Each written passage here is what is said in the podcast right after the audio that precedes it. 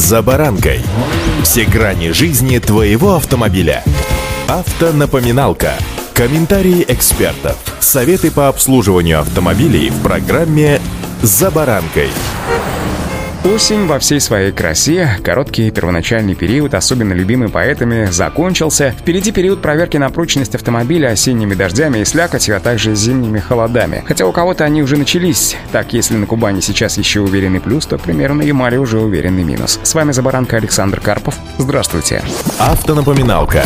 Если вы не слушали меня летом, когда я еще в августе говорил вам, ребята, готовьте сани летом. То есть зимнюю резину можно уже смотреть в магазинах. Не так много народа, выбор шин достаточно большой, и можно было совершенно спокойно, не торопясь, прокатиться по нескольким точкам реализации зимней резины и провести мониторинг цен, а вы все ждали, тянули, аргументируя, дескать, ну попозже выбор-то будет больше. Как-то оно так, но и цены, как вы сами понимаете, подросли, если правильнее сказать, и подросли, и выровнялись. Плюс-минус везде стоит одинаково. Но свою максимальную выгоду, которая бывает в конце лета, вы упустили. Рвать волосы на себе не стоит, как говорится, где наша не пропадала, но теперь уж основательно взяться взяться за резину, точнее подойти к ее выбору стоит.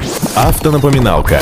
Итак, большинством производителей установлен срок службы зимней резины в 5 сезонов в щадящем режиме. Российские реалии, конечно, ближе не к щадящим, а к экстремальным. Так как же понять, что шины пора менять, если вроде бы все в порядке? Главный критерий работоспособности шины – это высота протектора. Если у летней резины этот показатель составляет 6-8 мм, то у зимней резины до 11. И изнашивается второй вариант гораздо быстрее за счет более мягкого материала. По правилам, остаточный рисунок протектора зимней резины должен составлять не менее 4 мм. Элемент, износ которого критичен, это ламели. В ячейках протектора не что иное, как поперечные прорези. Под давлением они раздвигаются, увеличивая площадь сцепления колеса с дорогой. Если рисунок стерт, то на обледенелом покрытии шина просто перестанет к нему прилипать. Как правило, при высоте в 6 мм ламели перестают работать. Также об износе шины можно судить и по характеру ее эксплуатации. К примеру, по краям протектор почему-то остается выше, чем в центре. Это означает, что колесо было перекачано в течение длительного времени. Такая покрышка также не отвечает стандартам безопасности. И наоборот, лучше сохранившийся по центру протектор свидетельствует о том, что колесо было не докачано. На подобной резине ездить также не стоит, поскольку она хуже держит контакт с дорогой и машину может занести.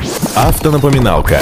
Если протектор сношен лишь с одной стороны, то это говорит о неисправной подвеске или сбое схода развала колес. В этом случае автомобиль тоже может тянуть вправо или влево. Если износ неравномерен, то, скорее всего, водитель предпочитает экстремальную езду. Активные разгоны и торможение – это не лучшим образом сказывается на состоянии протектора. Перегретая резина не будет должным образом держать дорогу. Кстати, если подобный симптом вы заметили при покупке поддержанного автомобиля, то тут вам добрый совет. Задумайтесь о том, а нужно ли покупать такой автомобиль в принципе. Вполне возможно, что пострадали в данном случае не только шина, но и механика. Колесо может и не поддаваться балансировке из-за неравномерного износа. Страдать может ступичный подшипник и подвеска в том числе. Друзья, об этих признаках, которые вы не просто не можете не знать, а напротив обязаны знать. Я говорил уже многократно и вовсе не потому, что мною движет заинтересованность, чтобы вы купили новый комплект резины, что, кстати сказать, влетает в достаточно серьезную копейку. Мною движет только одно – ваша безопасность. А то, что неизношенная резина – это залог безопасности, и напротив, изношенная резина – это большой фактор риска вашей безопасности, я думаю, вы не сомневаетесь. Удачи! За баранкой!